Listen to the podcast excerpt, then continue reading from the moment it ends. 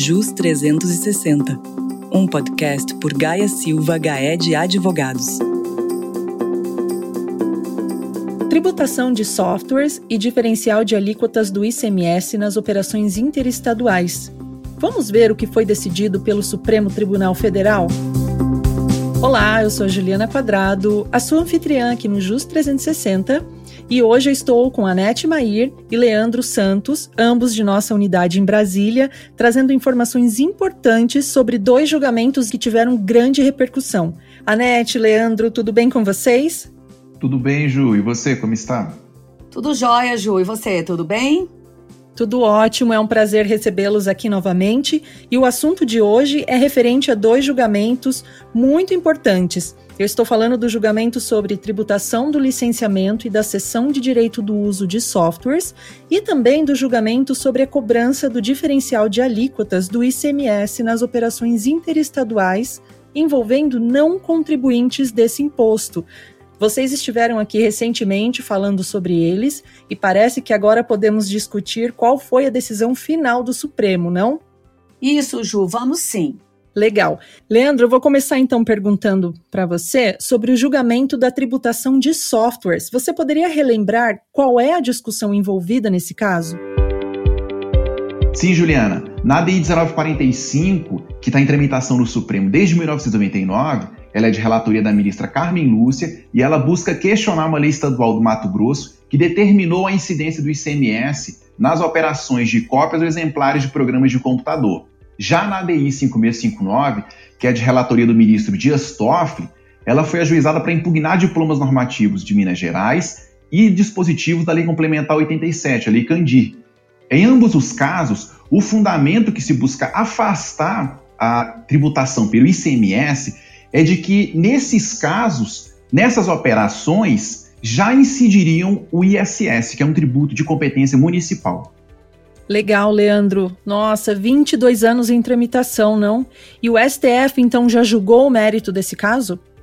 Sim, Juliana. Na sessão plenária do dia 18 de fevereiro deste ano 2021, o Supremo finalizou o julgamento conjunto do mérito dessas ações diretas de inconstitucionalidade e entendeu definitivamente que incide apenas o ISS sobre essas operações que envolvam o licenciamento e a cessão de direito de uso de softwares ou programas de computador, ah, entendi, Leandro. Então, os ministros concluíram que não poderia haver a incidência de ICMS nas operações de software, mas somente de ISS. E qual seria então o fundamento desse entendimento? Você consegue me explicar? Juliana, em síntese, os ministros entenderam que o licenciamento à sessão de direito de uso de software, seja ele padronizado, com customização ou não, seja ele feito por encomenda, e independente de a transferência ocorrer via download ou por acesso à computação de nuvem, eles se enquadram no subitem 1.05 da lista de serviços anexa à Lei Complementar 116 de 2003, que é a Lei Geral do ISS. E, portanto, feita essa análise, não haveria dúvidas quanto à legitimidade da incidência apenas do ISS sobre essas operações envolvendo programas de computador ou softwares. Além disso, os ministros também reconheceram, nos termos do voto do ministro Dias Toffoli, que foi o voto condutor, que a jurisprudência tradicional do Supremo determina a incidência do ISS se o serviço está definido por lei complementar como tributável por esse imposto, ainda que a sua prestação envolva o fornecimento de bens, ressalvadas as exceções que estejam previstas em lei. E também reconheceu que a incidência do ISS ocorre apenas sobre operações de circulação de mercadorias que envolvam serviços, mas não estejam definidos por lei complementar como tributáveis pelo ISS. Ah, entendi, Leandro. Então, os ministros chegaram a analisar também a questão referente ao Software as a Service?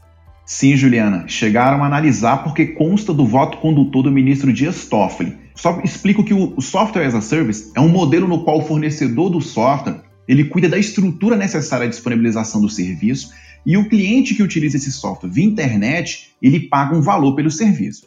Então, como dizia, no voto do ministro Dias Toffoli, ele reconheceu que não haveria prejuízo de outras utilidades disponibilizadas ao usuário pudessem ser desmembradas do licenciamento, do subitem relativo ao licenciamento, e submetidos à tributação do ISS baseados nos subitens 1.03 e 1.07 da lista de serviços da Lei Geral do ISS. que são relativos, respectivamente, ao processamento, armazenagem e hospedagem de dados e suporte técnico em informática, entre outros. Anete, eu tenho uma pergunta para você, agora que relembramos esse julgamento sobre tributação de softwares. Eu li em alguns jornais que houve uma modulação de efeitos neste julgamento. Você poderia me explicar um pouco o que é modulação de efeitos? Sim, claro. Essa questão de modulação refere-se à possibilidade ou não da retroação dos efeitos de uma decisão do Supremo que declara a inconstitucionalidade de lei.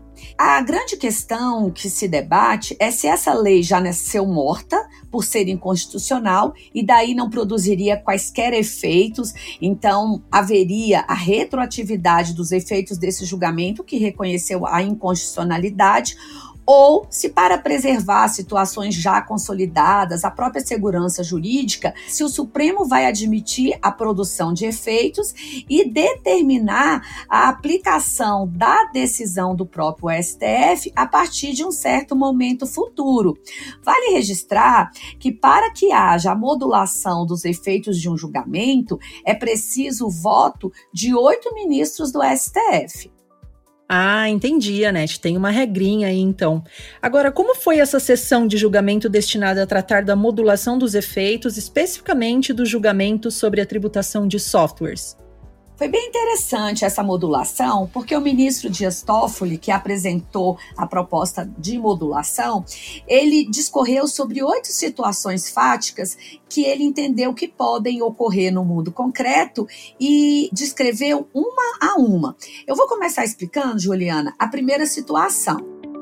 A primeira situação levantada pelo ministro seria aquela em que o contribuinte recolheu somente o ICMS. Nesse caso, o contribuinte não pode pedir a restituição desse tributo e, bem como o município não pode cobrar o ISS. Ou seja, seria mantido o recolhimento do ICMS, embora o Supremo tenha entendido que ele não é devido, mas essa decisão não produz efeitos retroativos nesse caso. A segunda situação que o ministro elencou é aquela em que os contribuintes recolheram somente o ISS. Ah, nesse caso, houve o recolhimento do tributo correto e o Estado está vedado de cobrar o ICMS. Uma terceira situação é a hipótese em que o contribuinte não recolheu nenhum tributo, nem o ICMS nem o ISS. Nesse caso, desde que respeitada a prescrição, o município pode realizar a cobrança do ISS.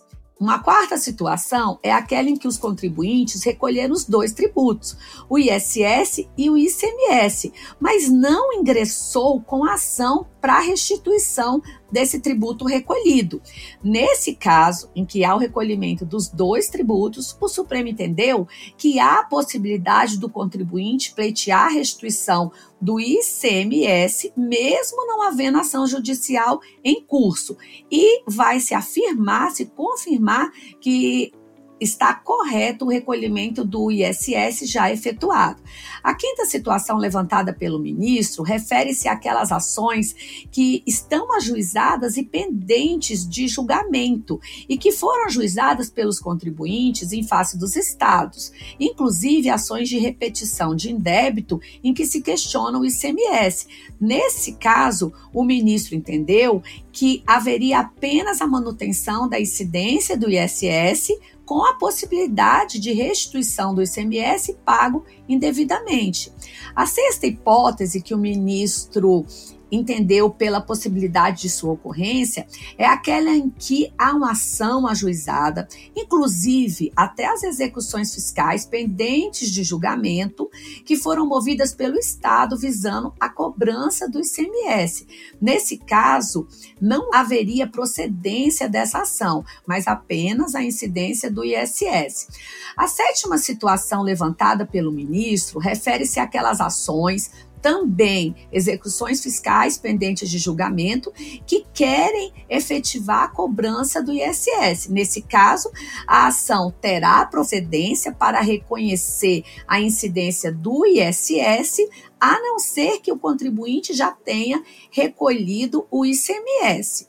Se ele recolheu o ICMS para se evitar a bitributação, não haveria a possibilidade da cobrança do ISS. E, por fim, a última situação aventada pelo ministro refere-se a ações judiciais que foram movidas pelos contribuintes contra os municípios, questionando a incidência do ISS. Essa ação, ela terá o seu segmento negado porque o Supremo reconheceu que há a incidência de ISS sobre os softwares. Percebo que o ministro tentou, então, abranger todas as hipóteses que podem ocorrer no mundo real, não é isso? Quem pagou só o ISS, quem pagou só o ICMS, quem foi bitributado, quem não pagou nada. Isso mesmo, Ju. O Supremo, acompanhando o voto do ministro Dias Toffoli, tentou abarcar todas as situações possíveis. Muito embora o ministro vencido, Marco Aurélio, tenha dito que podem existir outras situações não previstas pelo ministro Toffoli. Entendi, Anete. Agora, como terminou fixada pelo STF a modulação dos efeitos do julgamento? Muito boa sua pergunta, Ju. Quanto aos pontos em comum, em ambas as ações, o Supremo atribuiu eficácia ex nunc, ou seja, a decisão produzirá efeitos para frente e, no caso, fixou essa data, a data da publicação da ata de julgamento. E que implica dizer? Significa que o Supremo ele objetivou impossibilitar a repetição de indébito do ICMS incidente sobre operações com softwares em favor de quem já recolheu esse imposto até a véspera da data da publicação da ata de julgamento.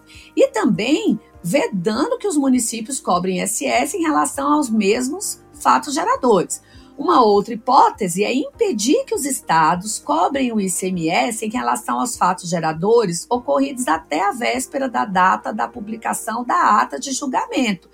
E, por fim, uma última situação é o reconhecimento da incidência do ISS no caso de não recolhimento tanto do ICMS e quanto do ISS, em relação aos fatos geradores ocorridos até a véspera da data da publicação da ata de julgamento.